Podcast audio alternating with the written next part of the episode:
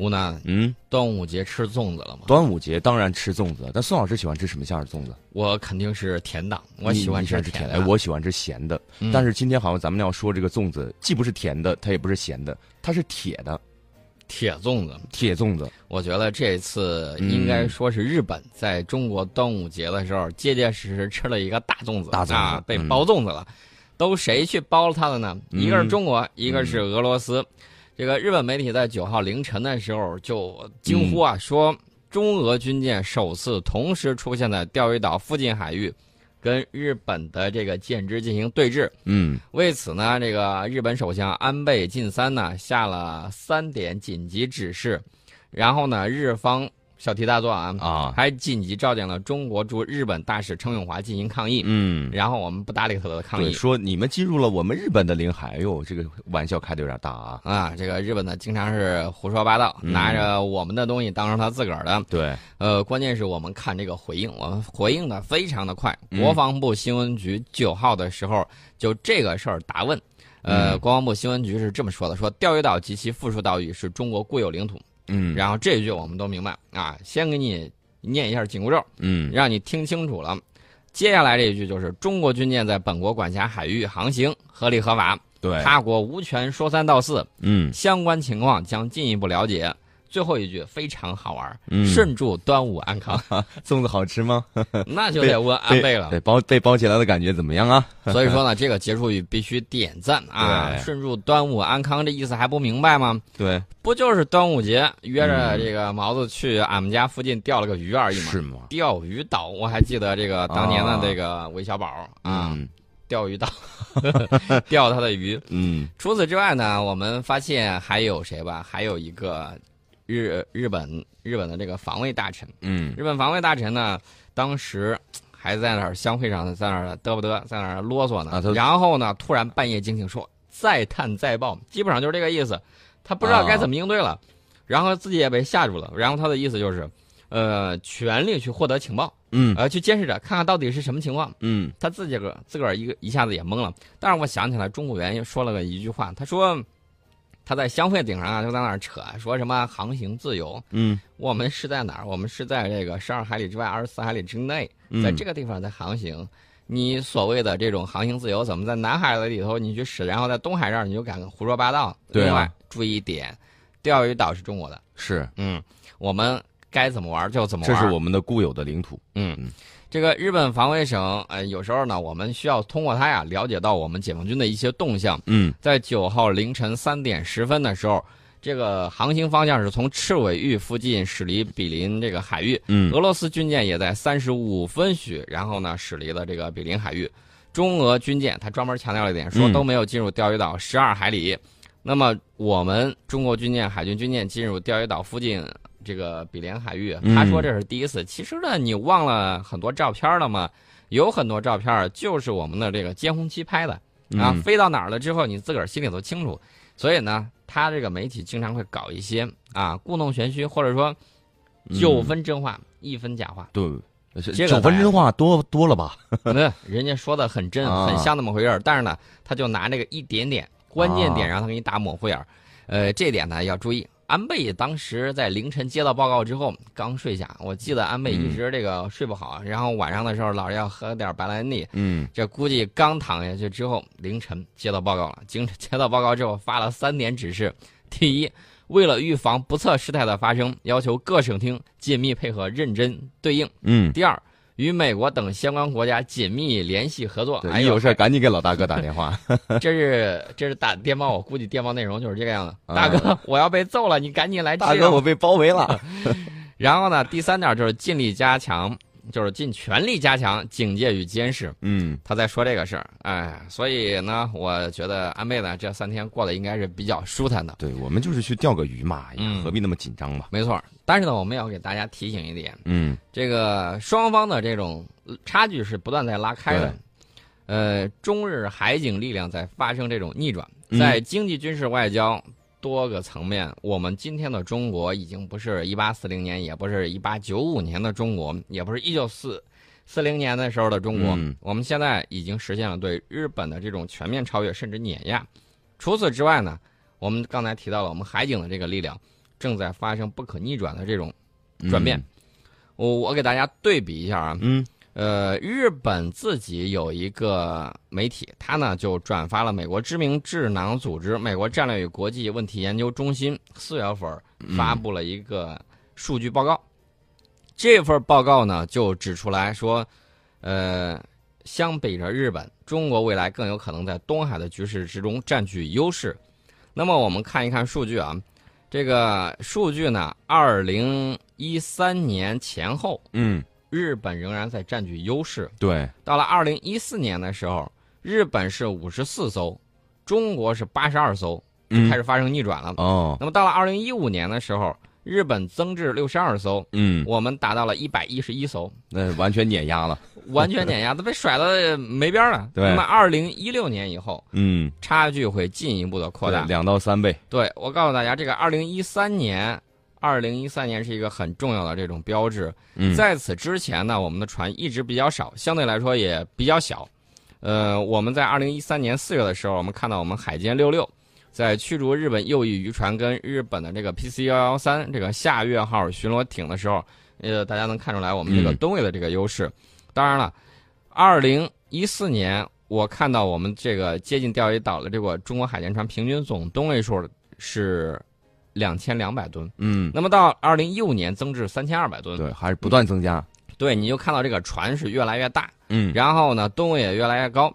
呃，另外呢，先进的技术都有很多啊，嗯放在上面，比如说这个呃，它这个喷水推进，嗯，然后呢，这个原地转向这个技术嗯都非常的好。对，其实如果说钓鱼岛这块是一个天平的话，那我觉得这个砝码就是各种各样的军舰，军舰的重量和数量。海警船，对海警船。嗯前两天我们还说到我们那个接近于零五四 A 型的这种舰体的嗯海警船，为什么呢？速度快呀，然后船体坚固。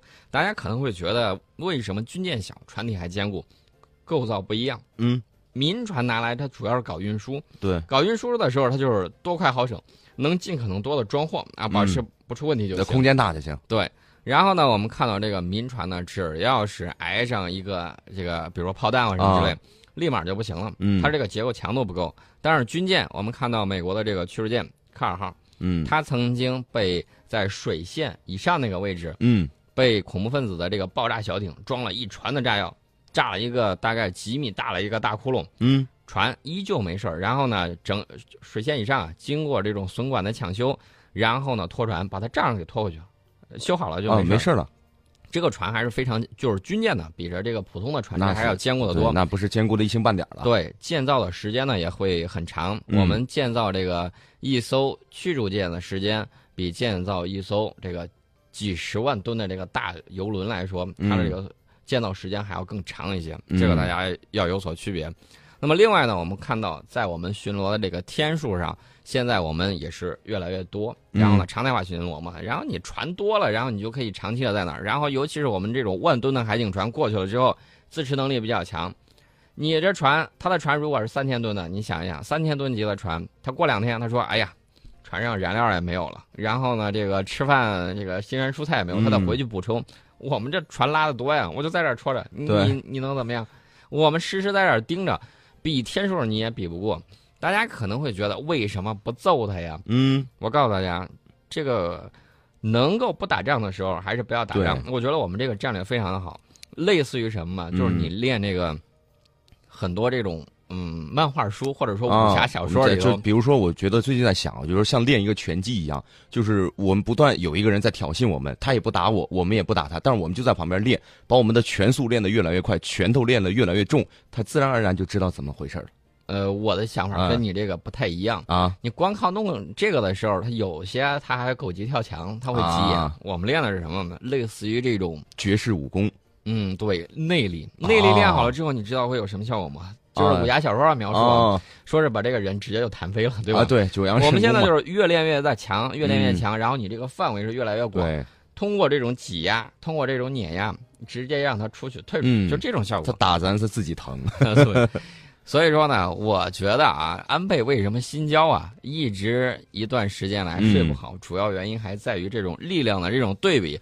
对他现在心里头也没底儿。我告诉大家，什么时候日本会啊这个乖乖的听话，嗯，或者说他就是说，哎，跟我们这个正常一点。什么时候？什么时候？等到你的力量超过美国的时候，他哦立马，我告诉大家，他觉得叫老大哥也没用的时候，日本苦美久矣、嗯，啊！我记得原来日本的极右翼几个分子啊，经常写书啊，有一本书啊就要写日本可以对美国说不。到时候我们可以看看日本人会做出一些什么样的举动哈、啊，日本的政府会做出来什么样的事儿。另外呢，我们看到相会顶上，然后呢嗯唇枪舌剑，然后我们看到谈到这个战略经济也有很多的这种亮点。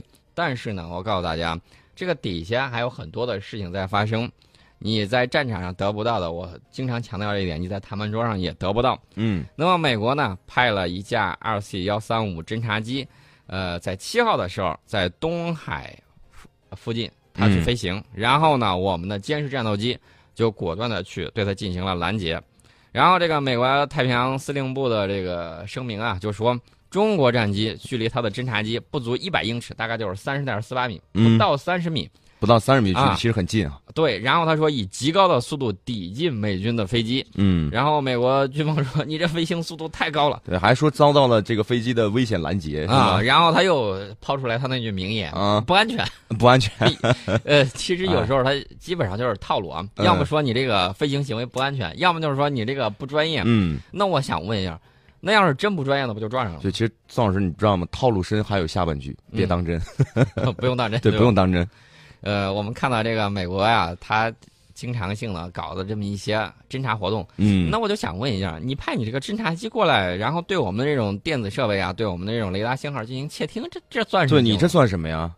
是这个是吧？对我们也不安全。我们当然不安全了，不安全，所以说我们才去拦截嘛。嗯美国媒体的这种说法说，最近一个月来，美国的侦察机两度遭到过解放军战机的这种拦截。五月十七号的时候，他说两架歼十一在南海嗯啊，他说的啊，以危险动作拦截一架美军的 EP 三侦察机，我觉得拦截的真是太好了，太专业了，非常的安全，谁谁都没事嘛，对不对？对啊对啊，他是怎么个怎么个专业法？怎么专业法？我先说这个歼十啊啊，歼十是近距离不到三十米，近距离嗯高速飞过去，它从它的这个机腹下边儿，你想想这速度非常快，不到三十米的距离，上下不到三十米，对，上下不到啊三十米，唰飞过去唰就从他的这个下腹部飞过去了。飞过去之后，这哇，这个 P 三呃，它的这个侦察机，嗯它，的侦察机当时飞行员想，哇塞，这个家伙飞得太快了，这个飞行技术非常扎实。非常害怕。嗯他怕什么情况？怕出现再有这种手术刀的这种情况。啊，当然，我个人建议啊，不建议就是说这个，呃，单垂尾的这种战斗机啊，嗯搞那种空中手术刀。大家可能老是津津乐道这个巴伦支海上空中手术刀，但是他忘了一点，就是苏联的苏二十七嗯。在把这个瑞典的这个飞机给拦了之后，他也是以这种高速从他这个下腹部斜穿过去，其实就是威慑。但是，嗯。但是苏二十七这个垂尾非常的高大，嗯，这个垂尾它是双垂尾，双垂尾就划到了发动机的这个呃发动机舱下面，嗯。把那个飞机蒙皮给割破了。哦，但是这个苏两七垂尾受损之后，也迅速退出这个空域，为什么呢？速度也在急，高度也在急剧的掉，对他来说也是非常危险的一个事儿。嗯大家千万不要想了，你想一想，以时速上百公里的速度，然后拿你自身的这种东西去切割人家，那是一次误会。然后呢，苏联拿来进行宣传，那两败俱伤了吗？不是，有点两败俱伤。嗯大家千万不要想着啊，没事儿老是搞空中这种什么啊手术刀去给人家切一下，有炮弹可以使，用不着动这个东西。对，这个呢，就是专业的飞过去，然后呢，我们也没有出现像这个苏二七擦着人家的这个嗯机腹的这种情况。我觉得我们的飞行员水哎，平他那个所谓的手术刀，其实是不是一种飞行上的失误？是一个失误。嗯，就是只是现在自圆其说说，哎，这是手术刀，我们故意的是吗？对，这个呢是被军迷们津津乐道吵起来的，但是真实的这种情况呢，我个人不主张，就是说直接拿那种单垂尾的这种上去给人家划一下，对，这样不太好我。们飞行员的安全是非常重要的。对，离他远远的锁定住他，然后呢，让他的这个雷达上嘟嘟嘟嘟嘟的出现那种雷达锁定告警的这种指示，我觉得这个就足以了。离那么近，拿个机炮都能把他给揍下来。说这儿我们再说说外交部说了，外交部说美军舰机长十七这个长高度频近中国的沿海实施侦察活动，严重威胁了中国的海空安全。中方敦促美方立即停止这样的活动，然后避免这样的事故再次发生。对，所以说呢，我们就看到，听听我们的这种说法，嗯我觉得是非常给力的。我们一方面用技术上去威慑你，一方面和气的跟你说不要再这样干了。嗯，嗯所以说呢，这个西方有一句谚语啊，嗯说的这个说话要客气，嗯，手里头要拎着大棒。好，继续看咱们这个德国方面的啊，嗯中国跟德国最近哈、是应国务院总理李克强的邀请，德国总理默克尔是将在今天到十四号对中国进行正式访问，也是他第九次访华，对吧？对，这次来要谈论很多的事情，嗯最重要的一点，我个人认为是最重要的一点，就是德国它这个工业呃工业四点零这个计划，跟我哦们这个工业二零二五这个计划，他说他要跟这个德国跟嗯中国进行密切的对接。当然了，有一些不和谐的声音啊嗯。德国呢，长期以来喜欢搞什么呢？呃，欧洲嘛，以、啊，怎么说呢？他有这种种族优越论。对对对然后呢，老报一些呃成见，戴着有色嗯眼镜在干一些事情东亚这边不行，啊啊。我们看到这个二零零八年奥运会上，嗯无论是德国还是法国，都干过这种事情。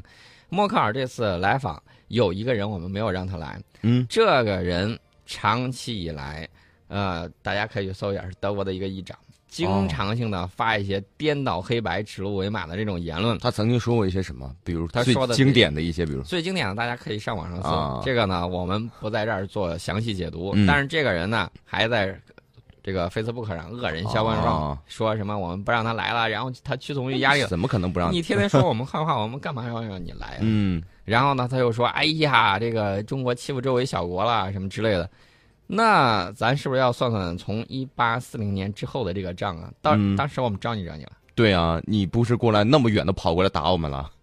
所以说呢，这些人呢，我我告诉大家，一百多年的时间都没有让他们清醒。嗯所以说呢，还有待于我们进一步的这种强大。对，咱还是说说默克尔啊。嗯，默克尔来主要是跟咱们李总理要说一些什么？呃，我觉得创新，创新应该是核心议题。我们刚才提到的这个工业四点零，跟我们中国制造这个二零二五的对接。嗯那么，在欧盟是否会承认中国市场经济地位的这个问题上，中德呢也会进行深入的探讨。嗯呃，最近一段呢，我们看到欧洲也好，尤其是这个美国，天天在那儿喊口号，说什么？啊说我们的这个什么钢铁产能严重过剩，威胁到他们了。嗯，说我们低价倾销啊什么之类的。呃，在这儿呢，我对这个，我个人认为，按照嗯我们自己的这种口径来，嗯不要听他在那儿瞎忽悠。另外一方面呢，我再简单的说一说这个钢铁的这个产能的问题，主要指钢铁啊。嗯这两天我在看一本书啊，叫《天朝师夷录》，嗯呃，不是失宜，是学习西方。啊，师夷师夷长技以自强的那种师夷。对，没错，师夷长技以制夷的那个师夷。嗯这本书呢，就讲到了这个一八四零年这个鸦片战争及其以后一段时间，嗯我们的这个军事装备上的这个发展，跟英国对比了一下，到底都有哪些方面落后？不看不知道，一看真的是吓一跳。嗯引用了大量的这种史料，还有这种记载啊，我发现这个清朝反应也很迅速，但是缺点在哪里呢？缺点就在于这个是长期积累下来的过程。嗯他们进入工业革命啊，就是进入工业革命前后这段时间，他们的这个科学在已经到了这种呃定性分析嗯啊定量分析，然后呢已经往科学迈进了很大一步。我们呢更多的是靠的这种经验，而不是成熟的这种科学体系。比如说，它这个造大炮的这个火药啊，哦包括造大炮的这种钢材，尤其是钢材，我当时看了之后，呃，因为去年我到厦门狐狸山炮台，我就看了一圈，嗯我看了之后才发现，这个清朝铸造的这个大炮很多呀，它这个炮膛里头不光滑，然后还有很多蜂窝，嗯。另外呢，这个上面有很多气眼儿。它铸造的这种方法就比较差劲，嗯。然后呢，英国当时铸造的这种火炮水平就很高，这个钢材主要应用到这个钢材，还有铜。哦，啊，铜炮已经很少了，钢这个就是钢炮。钢炮更多。嗯大钢炮。然后呢，它的炮有的比我们的小，嗯。我们的是铁炮，它的是钢炮，它的炮比我们的更小，然后呢射程更远，这就牵涉到这个化学。嗯。整个我们综合落后的是你整个的这种当时的这种封建的这种经济制度，对，引发的这种政治制度，还有你这个科学体系，整个一整套，嗯。我就看懂了一句话：落后就要挨打，尤其是在科学技术方面。那么表现在现在，我们造钢，我们当年对这个钢材非常非常的这种需求需要，甚至到了什么时候呢？到了这个民国的时候，到嗯民国的时候，我们的钢产量还是比较低。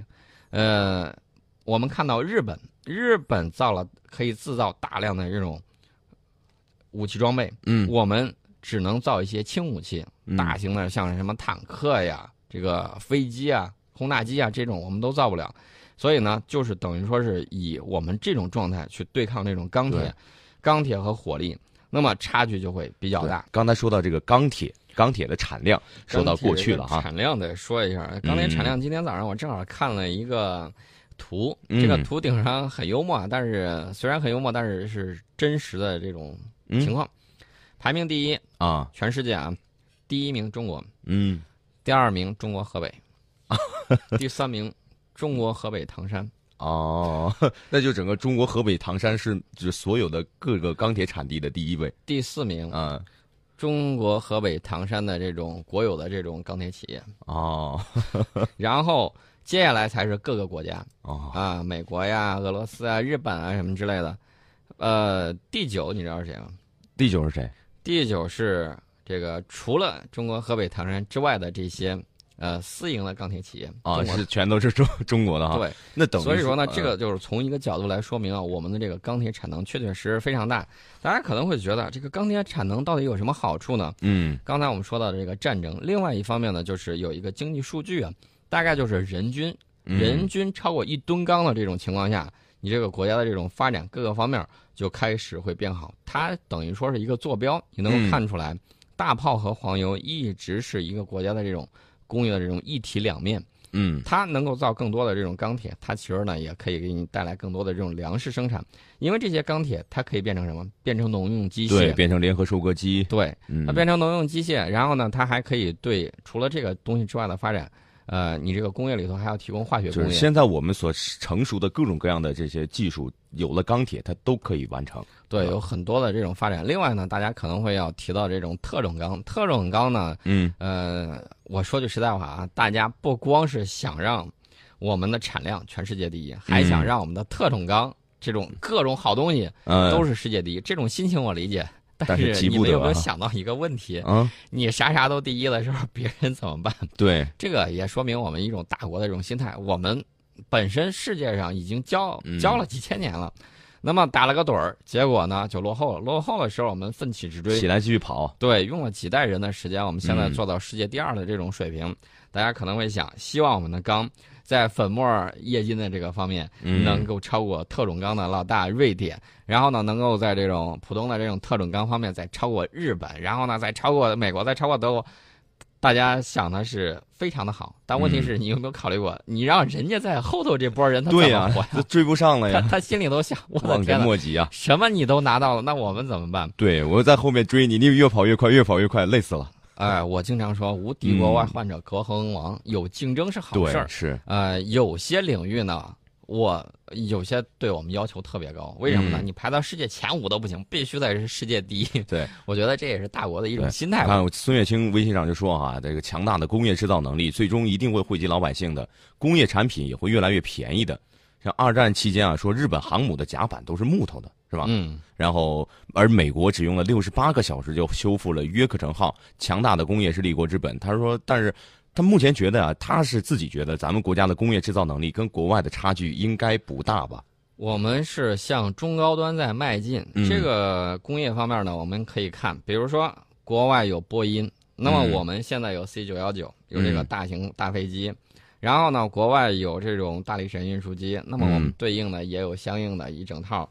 国外有这个，呃比如说有朱姆沃尔特，我们未来会有零五五，这些呢都是你一个国家对应的这种相应的这种情况。嗯。那么有没有的问题解决了，接下来要干什么？就是谁造的更好的问题。嗯。呃，前一段时间我们看到欧洲有一个车展，然后呢，我我记得我是我们的航空工业领域，啊。应该是中航，中航呢带着他们的作品汽车啊嗯。去到那儿，然后呢，这个车用的是涡轮喷气发动机，哦，汽车用涡轮喷气 对，然后它的这个从零加速到一百速度，你知道需要多长时间吗？多长？两秒多，哇，这个太 比快跑车 太快了！这跑车非常的它最高速度能加到多少呃得有一个安全速度。啊？但是你要是真想那个什么的话，嗯我估计啊，它能破音障吗？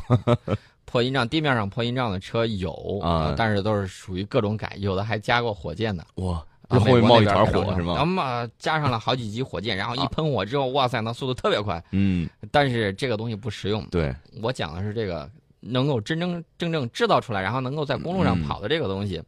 另外呢，德国，咱是重新回到这个啊德国方面，德国，德国呢相对来说在欧洲里头对我们就是这种技术交流还有很多方面设置限制比较少一些，所以呢，中德为什么能够有很多地方哎大家说得来？嗯嗯、其实我感觉德国就像那个欧洲的中国人一样，啊嗯，就像东亚的中国人，为什么这么说呢？呃，都比较勤奋。嗯都非常勤是奋。但是说句实在话，我个人感受，这个不算是那个，不算是这种官方论点。嗯个人感受，德国那边比较勤奋的人，嗯，在我们这儿如果对比的话，你会觉得这这这个人还是有点懒 对对懒散的。但是德国人说到一直以来有一个好的优点，就是他们很谨慎、很严谨。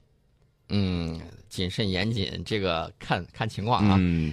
总能举出来反例的。我给大家举一个例子，呃，当年呢，我们跟东德啊，东德这个人民军进行交流的时候，哎呀，我们当时一看说，哎呀，不愧是咱光说军事能力啊，能够发动嗯。两次世界大战，这个军事能力素质确实还可以。嗯后来我们跟西德正交流着，结果到五点的时候，嗯歘，这个文件一合，走了。哎，我们说还没说完呢，下班了，下班啊，下班了，走了，不说了。呃，不说了。就是这种状态，人家嗯你可以说他很守时，对，然后呢，人家就下班就下班，再再再不弄了。嗯呃，问题是，包括德国、包括瑞士在内，这波飞行员呢，嗯基本上是属于公务员啊，啊，到点儿下班啊，飞行员也是，飞行员也是。然后呢，你等到现在欧洲的这个安全威胁，嗯我指的来自于这个华约的这种威胁已经没有了。啊，那么他这块儿就是到到下午嗯，到点儿了，我就下班走了。嗯你再找我开飞机，没有人呢，什么起飞拦截全都没有。那这个不合适吧？你说哪天要是打架打起来了，正在天上飞，咵咵咵，机这个机关枪开着开着，他突突突突，到了下午五点了，哎，关火了，降落了，不打了，下班了。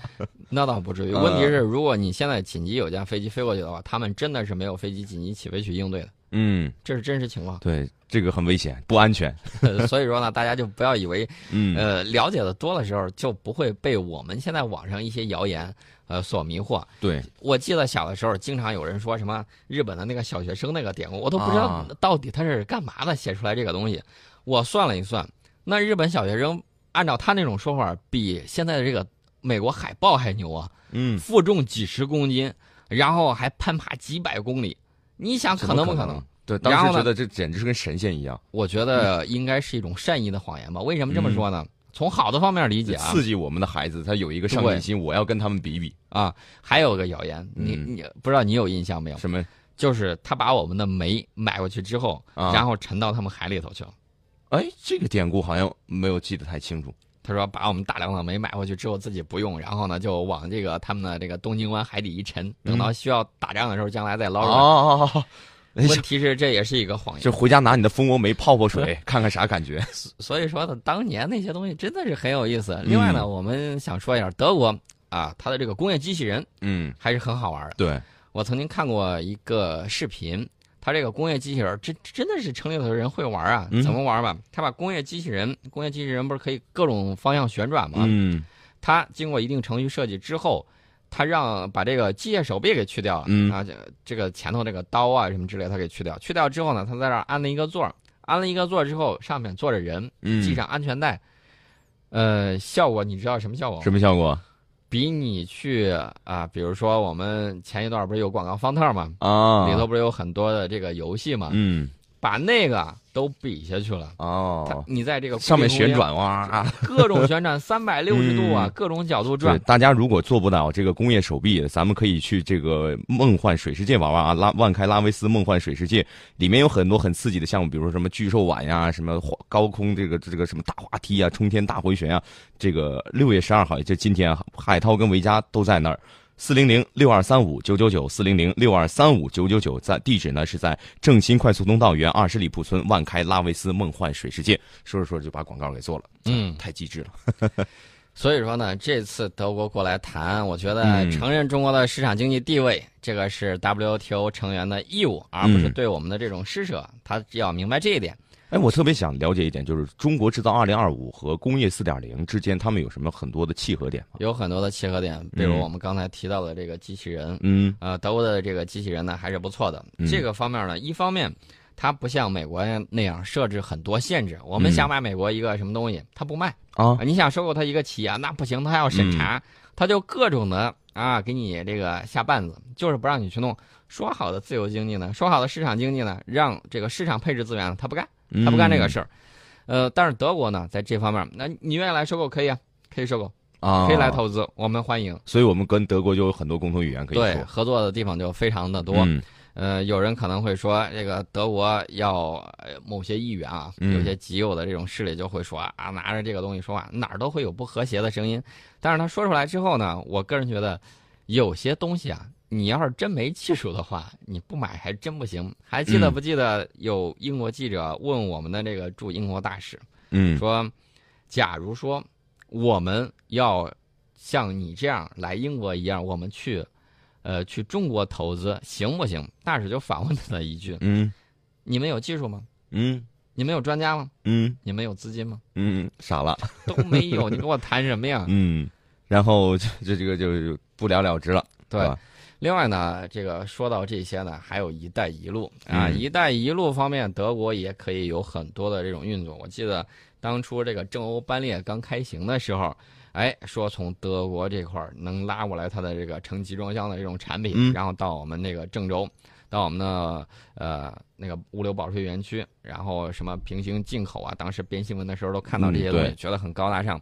呃未来呢，我觉得如果说我们可以在全世界，尤其是亚欧大陆顶上，嗯能够修好这种高铁线，你想想，到德国去，到俄罗斯去，你不用再坐别的车了，你不用坐飞机，你想去欣赏沿途的这种沿途的这种风光，对，你可以坐着高铁直接穿越几个国家比看云彩漂亮多了，嗯是吧？啊，还有意思。嗯为了这个“一带一路”呢，我们现在正在研制一种时速四百公里以上的新一代高铁。啊，现在研究到什么进度了？现在的这个进度还是不错的，嗯呃，我就给大家说一点啊，能够在中国和俄罗斯不同轨距的这个铁路上通用。俄罗斯为了防止别国啊这个火车直接开过来，嗯，他把它的轨距做宽，它不是国际标准轨，它做成宽轨。做成宽轨之后，你每次到呃，比如说到满洲里到这个口岸的时候，嗯，你这个火车必须得换换轮儿。换轮儿啊，你换了之后你才可以过去，嗯所以就就迟滞你嘛。那现在我们怎么通通过什么样的技术能让它不换轮儿就过去吗？这个技术是我们北京交通大学研制呃研究的，但是嗯具体技术是什么样的我还没看到。但是他说已经可以做到这个样子啊，而且速度呢会更快一些。呃，我们去查了一下，发现这个科技部今年五月份发布的这个公报顶上已经嗯证实了这个计划，而且接受了各科研单位的这种项目申报，时速是四百呀。四四百公里，四百公里的速度当中还能够无缝的换这个轮子，是呃，不用换，直接就可以到它的这个直接就可以到。宽轨上就可以直接运行。哦，所以我就觉得这个东西实在是太高大上了。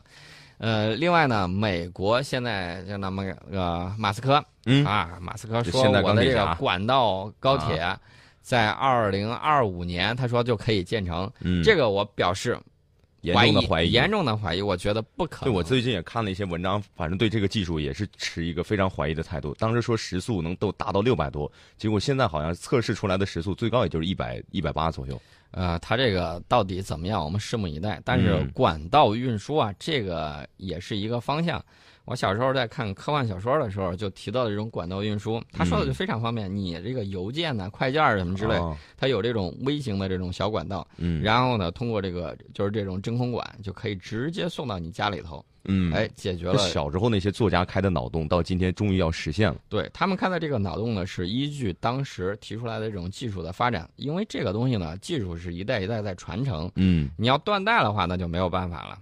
呃，我们看到，呃大呃对，刚才你不是提到了一个时速六百公里的啊一个东西吗？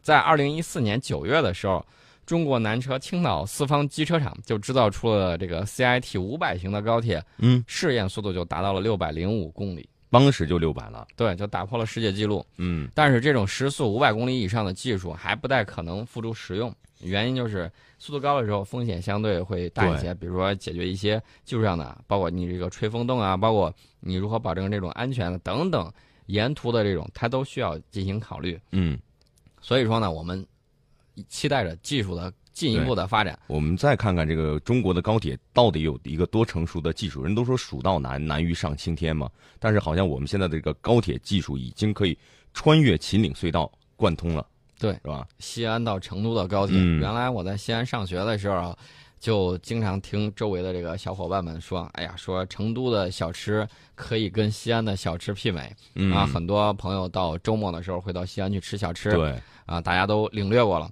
那么去成都，大家可能觉得要想速度快啊，朝发夕至的话，那还是得坐飞机。当年我们上学的时候，在成都哈、一天坐个哎得基本上坐一天，从郑州到成都一整天二十四小时。是不是那个绿皮车？呃，绿皮车当时上大一的时候还有绿皮车，然后就没有了。我当时坐我那个绿皮车，啊哎呀，速度特别慢，那个味道特别好闻是吗？你 嗯，你说出了真相。说说到重点了。但是现在呢，你看到这个技术发展确实非常快。我们的这个西成高铁呢，把秦岭贯通了，嗯贯通了之后，呃，据我所知啊，这个西成高铁如果顺利完成之后，这个速度从西安到成都只需要三个小时。，嗯对我们算一下啊，郑州到西安坐高铁两个小时，然后西安到成都五三个小时，一共基本上我们到这儿五个小时到那儿了，对吧？对，早上出发，中午可以在那儿吃个火锅，晚上回来。对这个事情已经可以实现了，慢慢的。所以我跟你说，高铁真的是改变生活。